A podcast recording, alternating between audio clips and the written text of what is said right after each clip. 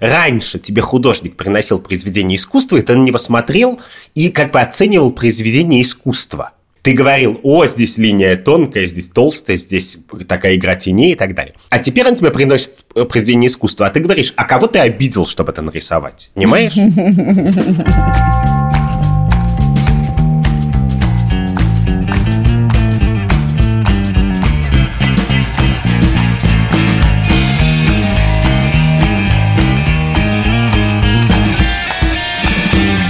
Привет, это подкаст «Так вышло» студии «Либо-либо». Я Катя Крангаус. А я Андрей Бабицкий. Здравствуйте. Вы можете подписываться на наш YouTube, где мы выкладываем видео наш подкаст. Там был небольшой перерыв, но уже через неделю мы вернемся обратно. И на наш телеграм-канал, где мы советуемся с нашими слушателями, и они советуют нам, о чем нам говорить.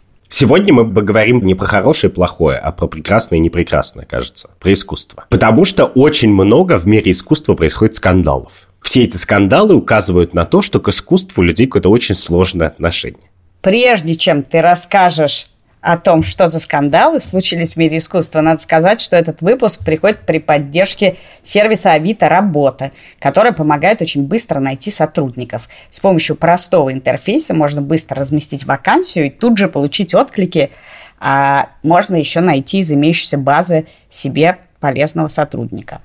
В середине сегодняшнего выпуска мы с тобой обсудим, как этично увольнять людей – а ссылка на сервис Авито Работа вы можете найти в описании этого эпизода. Короче, мир литературный и художественный полон скандалов. И один скандал, вот, который недавно и в России произошел, случился потому, что самарский историк Григорий Цыденков обвинил писательницу, известную писательницу Гузель Яхину, в том, что в своем последнем романе «Эшелон на Самарканд» она своровала, сплагиировала его научные работы. Роман этот посвящен тому, как во время голода в Поволжье эшелон детей из Татарстана отправляется на юг. Поезд.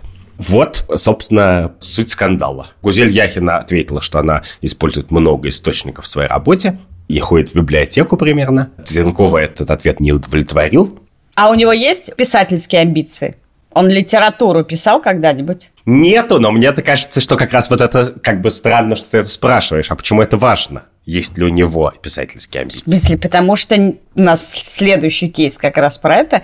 Если он не писатель, а написал научную работу, и она доступна в библиотеке, как может литература быть плагиатом реальной истории? Вот, и это очень хороший вопрос. Ну, то есть, понимаешь, ты рассказал мне историю, я из этого сделала песню. Это то же самое, это переработанный в другой жанр. И ты говоришь, ты что, я тебе рассказал, что у меня есть брат-близнец, и однажды, не знаю, мы на шахматном турнире друг друга подменили. И что? Как моя песня может быть плагиатом твоей истории? Да, и с одной стороны ты права, а с другой стороны, понимаешь ли, это только в том мире, в котором есть как бы академическая наука, которая производит чистое безэмоциональное знание, а есть художник, который это знание превращает в искусство. Но вообще-то мы понимаем, что это так не работает. Что историк современный историк, он находит сюжеты, которые уже эмоционально цепляют. То есть он в некотором смысле занимается в философии истории на тему какие-то огромные тома написаны. Но смысл в том, что если я просто тебе дам набор даты событий, я не знаю, Наполеон встретился с таким-то маршалом, значит, объявил войну такой-то стране, значит, и пошел в поход, то в этом не будет истории. И люди, которые заворожены Наполеоном, они им заворожены не потому, что там есть набор даты событий, а потому что там есть какое-то связанное повествование о том, что вот маленький человек с Корсики, значит, подчинил огромную страну, а потом целый континент, а потом, когда его, значит, отправили на остров чилиться, он, значит, э, вернулся и сказал своим солдатам «стреляйте в меня» и так далее. То есть, в некотором смысле история Наполеона – это уже художественная история. Подожди, но ты сейчас говоришь буквально как стереотипная история про обиженную женщину, которая говорит, дело не в том, что ты сказал, а в том, как ты сказал. У истории реальной не может быть плагиата, она случилась. И тогда возникает то, что ты говоришь, это не вопрос фактов, а вопрос духа истории. Конечно, это не вопрос фактов, а вопрос духа истории. Я просто хочу тебе объяснить, что профессиональный историк, он тоже в некотором смысле литератор. И эта обида возникает отсюда. Когда историк говорит «я просто собираю факты», то он лукавит. Потому что просто факты неинтересны. Если бы просто факты были интересны, мы бы просто печатали книжки, а, собственно, такие книжки есть. Документы какого-нибудь приказа Петровского или до Петровского приказа, значит, и читай документы подряд. Смысл истории состоит не в том, чтобы просто рассказывать факты из прошлого. Проблемы тут две. Первая состоит в том, что и это надо сразу сказать, что Яхин не занимается плагиатом. То есть в обычном значении слова плагиат. Он не берет чужие фразы и чужие абзацы и не вставляет свой текст. Это очень важно. Потому что это совершенно точно лежит за пределами обсуждения искусства с сугубо в этической плоскости. Она делает то, что делают все писатели последние много тысяч лет. Она что-то читает, не атрибутирует. Она-то не историк, ей не надо ничего атрибутировать. И превращает в художественный текст. Все великие книжки, которые мы любим, возникли таким образом. Значит, не очень благодарные писатели, которые плохо атрибутировали источники, чего-то нахватались, наслушались и превратили это в книжки. Претензия Цитенкова состоит в том, что некоторые факты для своей книжки она взяла точно у него, в смысле он их ввел в оборот, но не атрибутировала должным образом. Мне кажется, что сама по себе эта претензия, конечно, довольно странная, потому что эта претензия исходит из того, что мы понимаем, в чем состоит труд и под историка, но не понимаем, в чем состоит труд и под писателя. Труд и под писателя состоит в том, чтобы чужие истории забирать, компилировать и превращать в литературу и никогда не извиняться на эту тему кажется. Но это, я не знаю, труд литератора включает ли в себя отсутствие извинений. Но я просто еще раз тебя спрошу, могло ли возникнуть такое напряжение, если бы речь шла о песне или о картине? Ведь это невозможно. Да, конечно, потому что в таком случае автор оригинальных данных не, не думал бы, что они конкуренты. Да, так вот эта идея конкуренции кажется мне странной. Если бы он выпустил про это книжку, то да, было бы, наверное, странно. Литературную, не как бы историческую. Вот у меня есть, например, история, я тебе расскажу свою историю. Есть Ленор Горалик. Ленор Горалик – писатель. И она в какой-то момент, я уже не знаю, 10 лет назад рассказала мне, что она хочет написать и как-то э, работает над тем, чтобы написать книжку про историю, как всех пациентов Кащенко эвакуировали во время войны. Я так влюбилась в эту идею, что все время думаю, ну что ж такое-то, она вот не пишет, не пишет, может быть, не написана эта история, а это так классно звучит, что я бы с удовольствием этим занялась. Но я понимаю, что это невозможно, потому что это будет одна и та же сущность. Но в случае, если я бы рисовала картины, мне бы в голову не пришло, что я не могу ее нарисовать. И тут вопрос, считает ли себя Григорий Цивенков литератором. Вот. Так, а я тебе говорю, что это история про признание, что Яхина в ее позиции самая как бы заметная и самая, с моей точки зрения, неприятная, это то, что она говорит, вот есть как бы историк, он производит как бы ресурс, нефть, черную работу, а я это превращаю в литературу. Ну, в некотором смысле она этого не говорит, но смысл в этом. А историк говорит, нет, я тоже творю эту литературу. Вы не понимаете, что в вашем мире все прекрасные истории, которые вы знаете, вот создали мы, историки. Так и есть. И эти истории вас зацепили, и они откликнулись на ваши эмоции, ваши эмоции откликнулись на них, потому что мы проделали какую-то большую, важную, в частности, эмоциональную, интеллектуальную работу. Понимаешь, что вот 200 лет назад как бы писатель был царь и бог, а все остальные как бы под ним, его персонажи лежали в грязи как бы и, и не могли сказать нет, все было не так. Его источники лежали, и как бы все так были... Это и есть признание, что она доверяет этой истории им рассказанной он рассказал факт истории, выкопал нарратив, условно говоря, этой истории, его создал. Благодаря нему мир узнал эту историю, и она ее облекает в другую форму. Потому что, например, судя по первому роману «Зулейха а, а, открывает глаза», Яхина берет какую-то часть фактических событий, то есть там есть история про ее татарское детство, ну, не про ее, а явно про то, что она знает. А дальше выдуманная история про э, лагерь. Нельзя сказать, что истории про лагерь сплагиированы с историей реальных людей, которые нам рассказывают про лагерь. Есть какие-то вещи, которые она узнала не потому, что она жила в лагере, а потому что есть источники, их может быть пять, из которых она это берет и перерабатывает. Конечно, но ты понимаешь, что мне, меня это занимает, этот разговор, в контексте прости за это ужасное выражение, новой этики. Потому что раньше тебе художник приносил произведение искусства, и ты на него смотрел и как бы оценивал произведение искусства. Ты говорил, о, здесь линия тонкая, здесь толстая, здесь такая игра теней и так далее. А теперь он тебе приносит произведение искусства, а ты говоришь, а кого ты обидел, чтобы это нарисовать? Понимаешь? А ты спросил у этого ежика, как этого ежика надо изобразить а у этого человека. А одна из претензий Цыганкова, например, состоит не в том, что она взяла его находки, а в том, что она как бы на потребу и потеху недостаточно серьезно обсуждает трагическую историю голода в Поволжье. То есть его претензия как бы не в защиту себя, а в защиту ее персонажей. И это штука, с которой будет происходить все больше и больше, потому что оказывается, что раньше ты издал книжку, вот она стоит, и ее, значит, там ругают или хвалят. А теперь, конечно, нет. Теперь мы говорим, окей, во-первых, у каждого персонажа, у каждого прототипа, у каждого источника есть свой голос. И он приходит и говорит, нет, простите, это меня не репрезентирует. Это вообще не про меня. Это вы переврали. Это вы не атрибутировали. И мне кажется, что это просто само по себе, это какая-то большая примета времени. Хорошо, это примета времени, которую мы с тобой обсуждаем примерно каждую неделю, да, да, да. что всегда есть обиженная сторона, и ты и, и самое сложное, когда все считают себя жертвами. Вот если говорить о равенстве, да, тут я считаю, что все-таки это не равные истории. Что, не знаю, врач тоже может сказать, что он создает красоту, не знаю, пластический хирург. А вы потом фотографируете как бы мою красоту. Это я создал красоту. Но есть истории равные, при этом тоже неочевидные. Людмилу Улицкую, очень известную писательницу, обвинил литератор Наталья Рапопорт в том, что Улицкая для своей книги – взяла их совместный сценарий, который основан на э, истории отца Рапопорт, патологоанатома, который рассказывает о борьбе врачей НКВД со вспышкой чумы. И тут интересно, потому что возникает такая ситуация. Это не просто ты прочел в библиотеке и сделал из этого литературу. А к тебе приходит писатель, литератор, который рассказывает тебе, что он хочет рассказать историю которую он узнал от своего папы.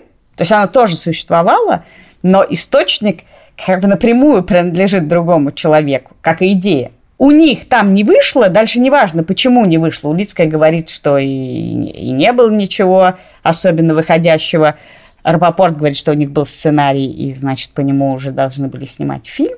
Но можно ли неиспользованную историю, которую ты мне рассказал, и ты хочешь ее написать, и я вижу, что ты ничего не сделал за 20 лет, могу ли я рассказать эту историю? Но погляди, вот в случае с конкретно Улицкой, они же начинали работать над этим сценарием вместе. Да. И мне кажется, что это история про то, что писатель должен быть одиночкой. Потому что, значит, в мире стартапов и в мире журналистики людям все время приходится решать такие проблемы. Совместную работу, совместный копирайт, взаимоотношения сложные, как бы, и они регулируются. Ну, понимаешь, сразу мы вместе да. поработали, вот мы это Но урегули... если условно мы не создали долевое ООО, да. да, да, да. То ты, да. То все как бы, претензий нет. А у писателей они все хорошо понимают, кроме этого. И поэтому, в принципе, лучше бы они в одиночку работали просто. Ну, и, и собственно, самые успешные так и делают всегда. И вот у Улицкая, который очень успешный писатель, один раз поработала не в одиночку, и вот не урегулировала конфликт как бы сразу. Но по понятиям, вот смотри, если мы с тобой сделали стартап и запустили, например, стартап, потому что это очень важно, мало ли сколько с тобой идей, мы можем обсудить, а давай сделаем сервис, не знаю, по покраске э, волос кошечкам. И мы ставим трем, трем, трем, трем, потом мы ссоримся, и я запускаю это. Вообще-то то, что ты мне начнешь публично в Фейсбуке писать, что вообще-то э, мы вместе это придумали, и ты мне рассказал о кошечке в зеленой шерстке, которую ты встретил, ну, никого не заинтересует твоя история. Если мы запустили его вместе, даже если мы не создали ООО, то мы знаем, что есть некие понятия, по которым все-таки мы вступили в какие-то 50-50 отношения. Да, но в, это в стартаперском мире принято утверждение, что идея ничего не стоит, а стоит execution. А в литературе ты считаешь, идея что-то стоит? Конечно, стоит. Но в смысле, я думаю, что литераторы в это верят. Вот. И я, кстати, думаю, что в литературном мире, как и в стартаперском, это примерно связанные вещи, что самые успешные литераторы в это не верят. Ну да, хочешь, напиши эту книжку. Лучше. Да. Да. Нет, разве победит сильнейший? Ты скажи, что это, этот фильм, эта книжка основана на твоей истории, и если она так зацепила писателя, что ты считаешь, что ничего особенно нового он не, до- не- не добавил или взял твой дух, так тогда разреши рассудить это публике. Напиши лучше книжку, выпусти свою работу еще тиражом. Сделай такой же стартап.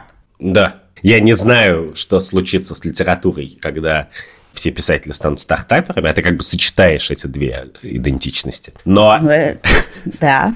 но Все медиа, все стартап. Да, но я, в принципе, ничего не имею против. Я правда думаю, что да, что везде стоит экзекьюшн, а не идея. У меня есть миллион идей, я все время свои идеи рассказываю, потому что я знаю, что я из них ничего не сделаю, как бы очень часто. И я надеюсь, ну, может, кто-то сделает, я порадуюсь. И в этой связи мне, например, очень сложно встать на позицию, что человек, который взял твою идею, чем-то перед тобой виноват. Потому что мне настолько очевидно, как человеку, который работает с текстами и словами, что одну и ту же идею можно сделать из нее бесконечное количество разных вещей, что это аб- абсолютная бесконечная вселенная. Ну, сделай другую вещь. Ну, собственно, прости, э, я знаю, что это совершенно не к месту, но мне надо, надо это вставить.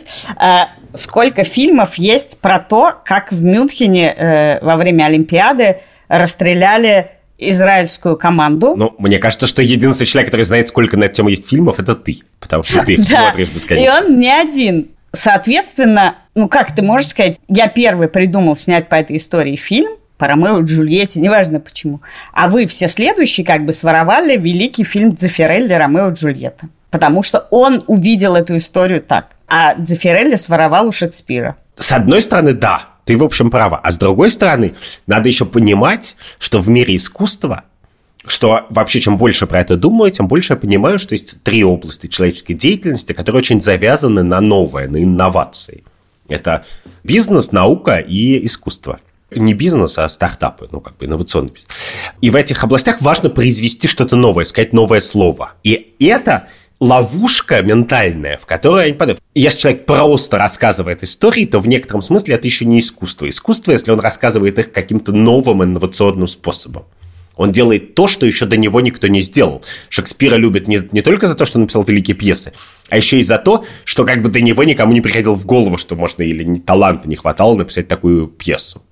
И тут мы на самом деле упираемся в вопрос, что весь этический кейс упирается в то, хорошая ли это литература, хороший ли это фильм или нет. Потому что если бы это была плохая книжка, то он тут же выпускает свою научную работу про эшелон на Самарканд, и нет вопросика больше. Есть плохая пережеванная чужая история, которая рассказана гораздо лучше. А если это хорошая книжка, я еще не читала ее, поэтому тут я не могу сказать то мы тогда говорим, ну нахрен, ты что-то там накопал, а книжка хорошая вышла. А я вот с тобой тут поспорю. Если ты считаешь, что есть какая-то боль, какая-то важная история, про которую люди должны знать, то понятно, что внимание людей не бесконечно. И вот они уже узнали эту историю, перевранную, не так рассказанную, с другими акцентами. И дальше как бы ты сколько угодно кричи, ее уже не переузнают обратно. Ну, Особенно, если это история частная. Это не история про Мюнхенскую Олимпиаду, с которой смотрел весь мир. То есть это редкая история. Ну, какая-то для тебя важная.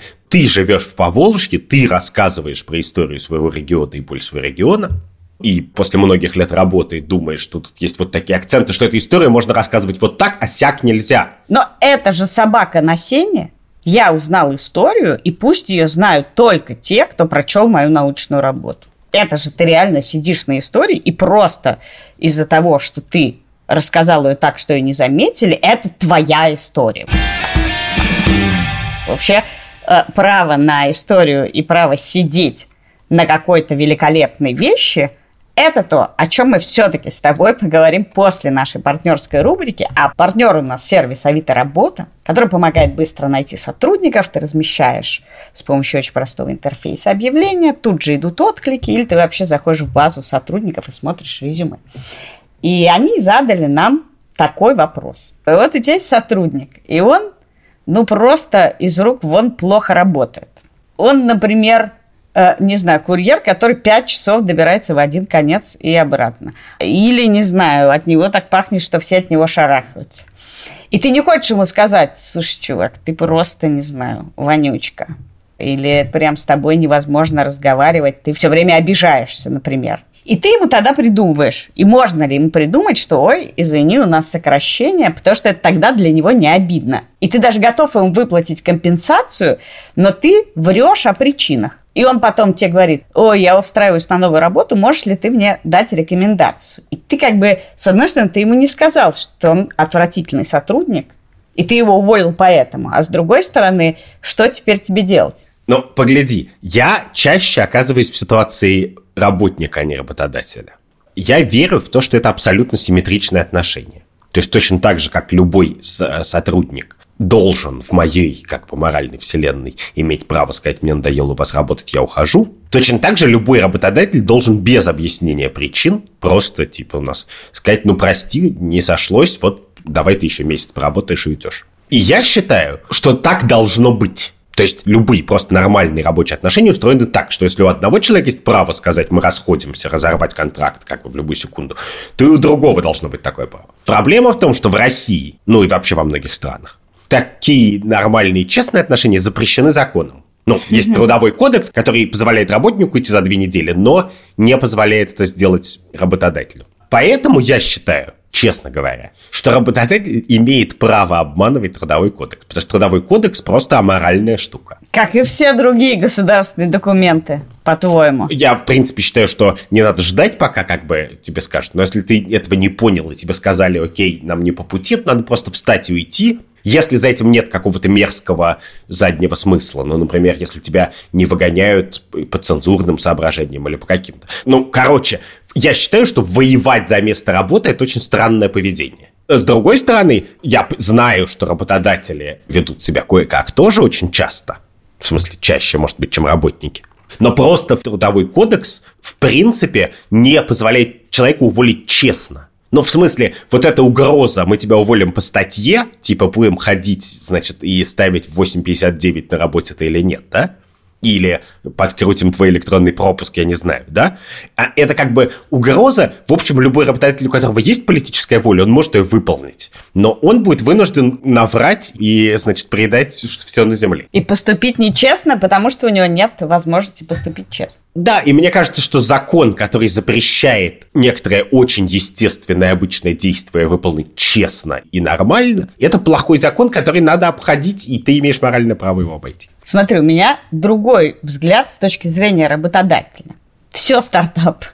Неважно, даже если у тебя отдел корпорации, это некоторый стартап, который должен правильно выстреливать. И любой сотрудник, которого мы берем, неважно, он бухгалтер с огромным опытом, который ты по резюме все видишь, и как бы ты его знаешь, не знаю, и давно хотел переманить, и даже сам за ним гонялся, это кот в мешке. Работодатель – кот в мешке, и сотрудник – кот в мешке. И как бы вы ни прописали все условия, ты не можешь ему прописать не ходить с кислой рожей и не ныть в курилке. Ты не можешь это прописать. А когда ты пытаешься это прописать, то это звучит чудовищно. Никому, не знаю, сотрудниками и коллегами не обсуждать ничего, что касается, не знаю, начальства. Это чудовищно.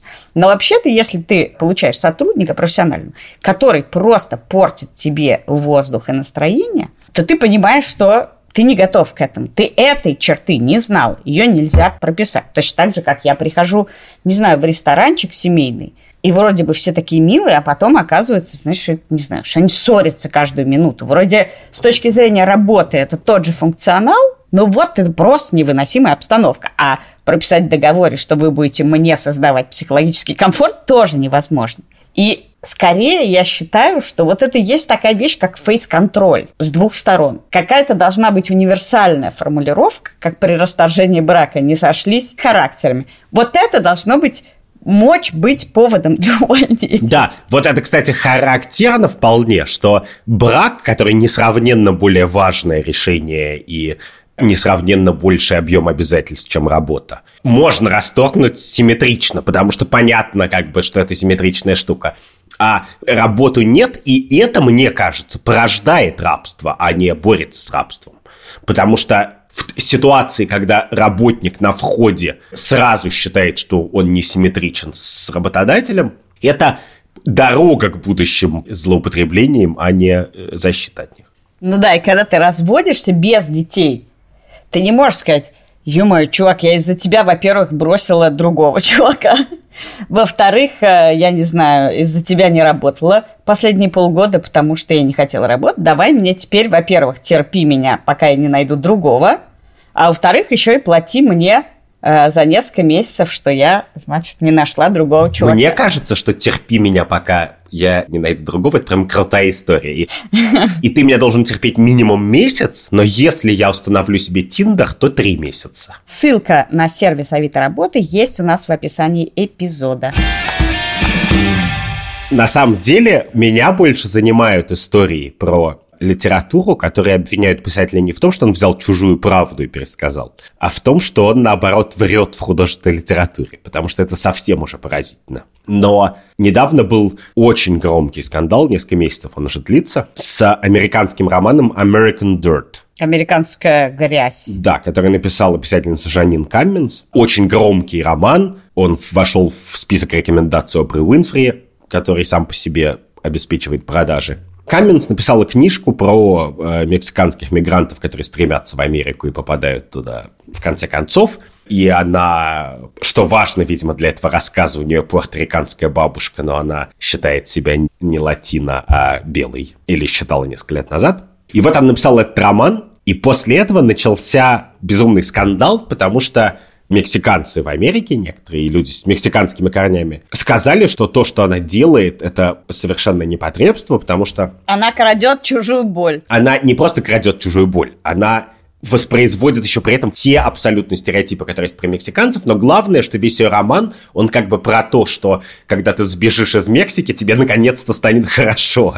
Вот. И они довольно точно замечают, что, значит, во-первых, в Америке у мигрантов тоже есть куча проблем, но главное, и это правда, честно говоря, я, значит, кусками почитал, значит, его роман, там много стереотипов. Какие-то, значит, нападения на поезда происходят, пока не едут, какие-то... Ну, в смысле, можно любить или не любить роман, но интересно другое. Интересно то, что в принципе, это художественный роман, там нет реальных прототипов. Но есть нереальный какой-то коллективный прототип. Мексиканец просто. И другие мексиканцы говорят, а нам не нравится этот прототип, нам не нравится, как вы нас написали. Это вредная книжка. Ну, это как выставка Незнайки же. Выставка Незнайки? Ну, конечно, когда он нарисовал всех своих друзей, а они все пришли и обиделись.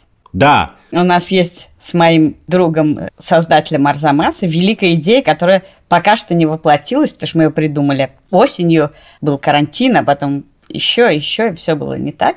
Выставка которая называется «Снимите это немедленно». Посвященная она нашему с Филиппом, как бы никто не может превзойти наш талант плохо фотографировать людей. Ну, как бы, если можно найти людей, которые так чудовищно и всегда... Ты тоже хочешь вступить в этот клуб? Я, да, я точно в этом клубе. У меня мои дети могут это подтвердить. И мы хотели сделать выставку с большими неудачными портретами наших друзей с благотворительным аукционом, в котором ты можешь купить свой портрет, чтобы его тут же пропустили через шредер, и никто никогда его не увидел.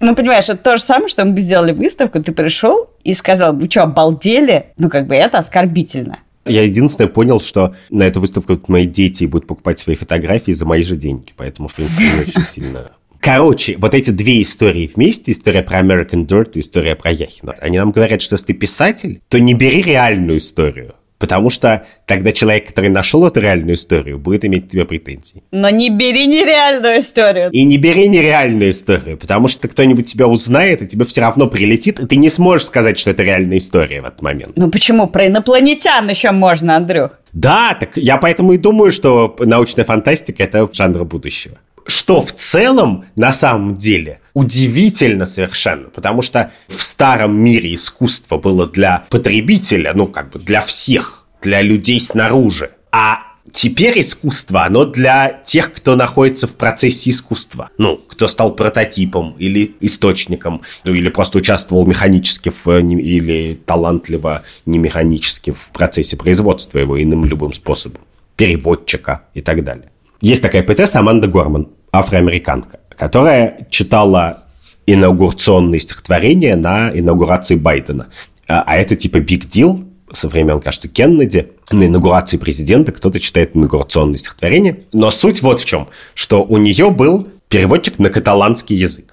Так вот, этому переводчику, издатели сказали, что, прости, ты не можешь переводить эти стихи, потому что у тебя твой профайл, твоя биография как бы не соответствует требованию к переводчику. Ты белый мужик. Он как бы, ты что? Подожди, но тогда, если доводить до абсурда, то мы и слушать эти стихи не можем. Мы, в принципе, не можем их воспринять, а значит, зачем нам слушать? Чужую боль. В этом смысле зритель такой же переводчик, он переводит себе в душу. А если у нас нет этой Конечно, боли... конечно. И я тебе говорю, что в новом мире нету у искусства зрителя. Есть вот процесс производства, а нету эффекта. А это то, что я тебе говорю, что классно, когда ты получаешь удовольствие от процесса работы, а не результат. Но мы вот с тобой все говорим про литературу, а есть еще мир вечного искусства. Не вечного, вечного. И вечного, и вечного, да. И в нем тоже много что интересного происходит. И в частности, у меня появился мой новый герой. Я это говорю без иронии сейчас. Про некоторых персонажей сегодняшнего подкаста говорил с иронией, но про него без иронии. Мой новый герой зовут Мвазолу Дьябанза. Он занимается следующим. Он приходит в музей, он это делает в разных странах, во Франции, в Голландии, в Нидерландах. Берет предмет искусства национального, например, из республики Чад, когда-то вывезенного, и ворует его из музея. Ну, как ворует, просто берет со стенда и выходит. Его арестовывают тут же, судят. И как бы говорят, вы воруете искусство. Он говорит, это кто из нас ворует искусство, чуваки? Это вы как бы приехали, всех убили и своровали это искусство, а я пришел его забрать обратно.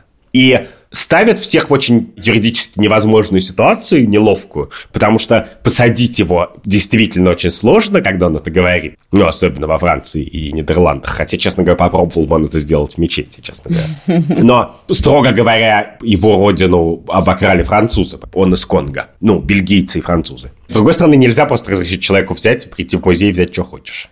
Вот. Ну и дальше вокруг этого происходит огромная дискуссия. И мне-то как раз кажется, что вот в этом безумном мире, где из искусства пропадает потребитель, человек, человек, который на него смотрит, наблюдатель, он как раз самый честный человек. Он говорит, нет, чуваки, ваше искусство, наше искусство. Давайте на него будут смотреть люди, для которых оно имеет гораздо более глубокий и важный смысл. Это постоянное обвинение в апроприации, что ты не можешь выставлять то, что как бы не принадлежит исторически тебе. Нет, ну подожди. Его претензия не в культурной апроприации, а в физической апроприации. Он говорит, вы это ограбили и убрали.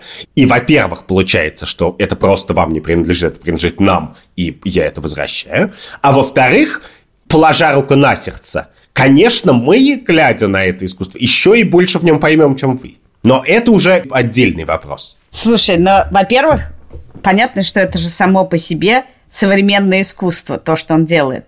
Ну, он это так не называет, кажется, но это так и есть. А во-вторых, тут интересно же есть такая вещь, как реституция. В некоторых странах, в России ее нет. Но, например, в Израиле и в Латвии у тебя есть право получить обратно дом, который когда-нибудь 50 э, лет назад или 100 лет назад принадлежал твоей прабабушке. И кто бы им не владел сейчас, и кто бы не владел квартирой в нем, в тот момент, когда ты приходишь и говоришь, это мое исконно, то тебе его сразу возвращают. Странно, что это действительно есть только с недвижимостью. Хотя есть вот это возвращение бесконечно церкви, все, что ей когда-то принадлежало. Но, в принципе, это то же самое. И это странно. Потому что твоя прапрабабушка, как и твои прапрапредки э, в Конго, это как бы не ты. Кто первый взял, того и шапка. Почему ты считаешь, что то, что принадлежало не то, что даже не тебе, а твоему народу принадлежит снова тебе? Ну, погляди, Ты это считаешь по понятным причинам, потому что в Латвии в 919 э, году и в 938 были документы на собственность, а в а, Африке их не было, и главное, сложно было бы ожидать, чтобы колониальная администрация как бы уважала эти документы.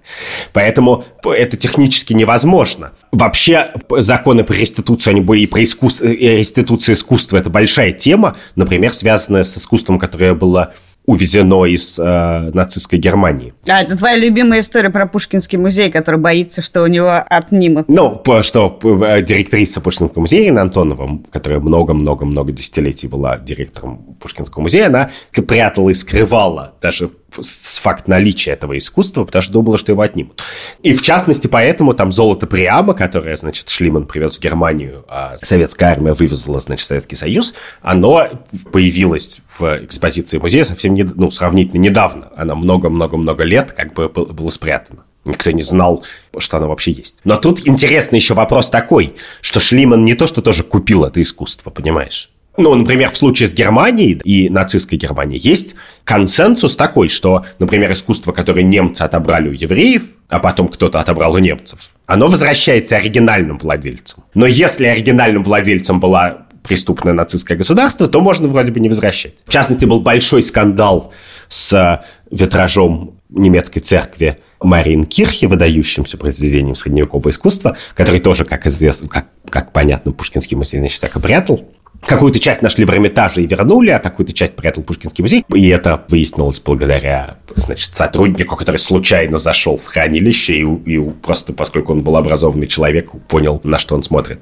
Но вот, например, витраж Маринкихи вернули, потому что он принадлежал религиозной общине в Маринкихе. Короче, это все жутко сложно. Хочешь, я загоню тебя в идеологический тупик? Давай. Двуходовка. Ты считаешь, что чувак, африканец, который выносит искусство, он в некотором роде прав? Я думаю, что он точно совершенно прав. А теперь смотри, Крым наш? Нет. Почему он был наш? Курилы были наши, Аляска наша? Могу тебе объяснить, потому что Крым и Курилы и Аляска принадлежат людям, которые там живут. А искусство не принадлежит Почему тогда дом не принадлежит людям, которые там живут, а принадлежит каким-то людям, которым он принадлежал сто лет назад? Ну, потому что вот, вот это по факту так. У тебя двойные стандарты. С, не, нет, ты не можешь иметь собственность на землю, на которой живет 2 миллиона человек. Мне кажется, это все сводится к тому, кто нам нравится, чье искусство. Просто искусство африканского чувака современное, оно нам нравится больше, чем искусство, значит, владельцев музеев. Нет, на самом деле, погляди, если бы он был по-настоящему эффективен, если бы он нанял грузовой самолет, как бы вычистил все европейские музеи за один уикенд и вывез все в Конго, то я, может, его бы и не поддерживал. именно потому что тебе нравится тот акт искусства в том виде, который он совершает. Нет, потому что мне кажется, именно потому, что я думаю, что искусство существует не для прототипов и источников, а для людей, и на него надо смотреть, и его надо видеть. Люди имеют право решить, что по любым основаниям они хотят посмотреть вот именно на это искусство, потому что оно было сделано у них на Земле. И мне кажется, что нынешняя система, конечно же, целиком несправедливая, никто ее не обсуждает. Как она выглядит? Есть огромные музеи, которые, с одной стороны, умеют физически хранить это искусство, в смысле, чтобы оно не портилось, но с другой стороны, и это обратная сторона того же их умения. Они его никому почти не показывают. Ну как почти никому? Они показывают тем, кто приехал в этот Гамбург, Лондон, Берлин. И, соответственно, круг людей, которые на него могут посмотреть, искусственно ограничен. Более того, в большом любом музее фонды ну, то есть то, что там хранится, несравненно больше того, что можно выставить на экспозицию. Так. Когда мы готовили этот подкаст, я говорил с таким искусствоведом Григорием Козловым, который главный специалист по искусству, вывезенному из Германии. И он объясняет со своей музейной, искусствоведческой точки зрения, что обилие этих фондов, оно как бы нужно, что чтобы показать осмысленную, комментированную экспозицию там из 100 чтобы предметов, нужно нарратив. иметь в своих фондах 10 тысяч. Да, да, да. И с одной стороны, я понимаю эту логику. С нашей позиции я ее совершенно не понимаю. Потому что сама идея, что это искусство без должного комментария, без какой-то работы, без того, чтобы 10 таких же статуй лежали в фондах, и можно было выбрать какую-то самую то недостойной экспозиции, не может быть показано, и что есть много искусства, которое люди считают искусством, и на которые люди... Которые... Вот, это же принципиальный момент. Я сейчас из дома записываю, у меня тут висят картинки, цена которым ноль нет вопроса, почему я не пускаю всех подряд на них посмотреть. Правда же, у тебя он как бы не возникает. Потому что тебе кажется, что не у возникает. них нет ценности. Когда Гертруда Уитни в 20-х годах пыталась свою коллекцию подарить Метрополитену, они сказали, ну, это просто нам не нужно, и вообще нет, спасибо. И она открыла свой музей, и дальше люди голосуют ногами. Да. И к ней стали ходить, и он дико модный музей. Получается, что опять же, ты говоришь, это искусство, настоящее искусство, поэтому вы обязаны мне открыть доступ. А то, что у тебя, Катя, дома висит, это не искусство, поэтому ты можешь не выступать. И тогда, получается, вот есть Авен, глава Альфа-банка. Вот он владеет, у него дома висят картины. Он сам по своей воле решает, эту я отправлю на какую-нибудь временную выставку, а эти не отправлю. Ну хорошо, тогда ты можешь составлять петицию на Change.org или создать какой-то специальный сайт. Вот ты пишешь, или все знают – что у тебя картины. И каждый человек должен, значит, раз в год сдавать декларацию искусства, что у тебя там висит, и прикладывать картинки. Вот у меня висит детский рисуночек, вот еще какой-то. И ты тогда пишешь, вот 10 тысяч человек набирается, которые считают, что это то, что у тебя висит искусство, а значит, ты должен его открыть. Тогда ок. Почему ты решаешь, что то, что, не знаю, в запасниках хранится, это обязано быть тебе представленным? Не обязано, но если, если оно не имеет никакой ценности... То выкиньте его на помойку. Нет, то когда Диабанза, э, мой герой, берет его и выносит из музея, ну скажите пока, Диабанза.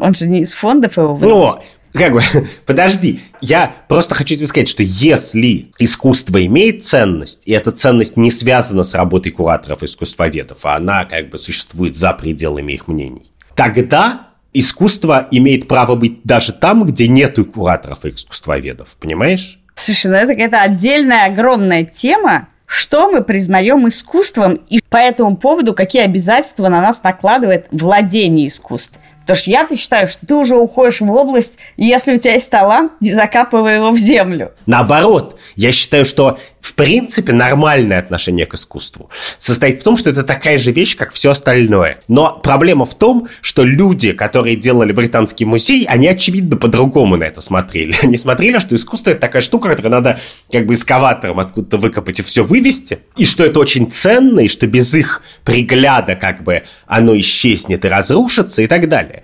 И мне кажется, что в этом есть лицемерие и противоречие. Если у искусства есть объективная великая ценность, то она существует как бы в любом точке на Земле.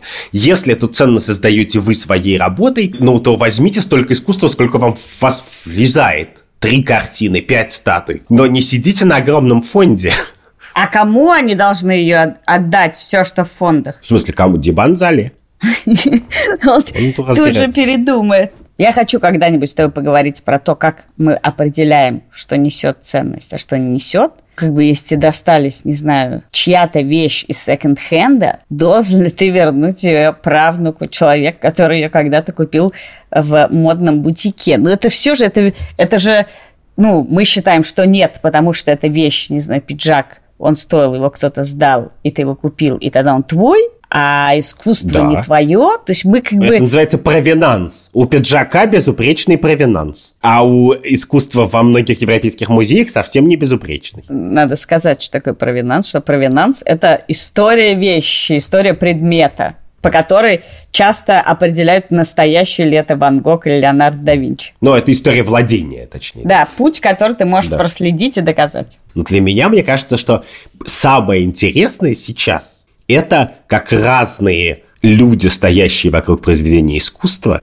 прототипы, кураторы, зрители, Мвазолу Диабанза и, значит, разные Андрюша Бабицкий, пытаются его как бы растащить на себя и на свои смыслы. И сказать «я» — самая важная часть этого искусства. Без меня как бы этого искусства не было. Но ты самая важная часть этого подкаста, я тебе скажу. Спасибо. Но я хочу сказать, что в одном все эти движения мне очень симпатичны, потому что они снимают художника с пьедестала. Я считаю совершенно точно, за что я точно пятью руками топлю и двумя ногами, это чтобы художники не зазнавались. У них есть прототипы, конкуренты, зрители, и мы все гораздо важнее, чем они. Это был подкаст «Так вышло». Я Катя Крангаус. А я Андрей Бабицкий.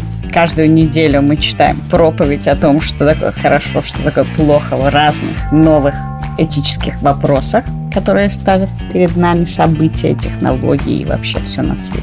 Мы делаем это в студии подкастов «Либо-либо» вместе с редактором Андреем Борзенко, продюсером Лика Кремер, звукорежиссером Ильдаром Фатаховым и ресерчером Кати Зорич.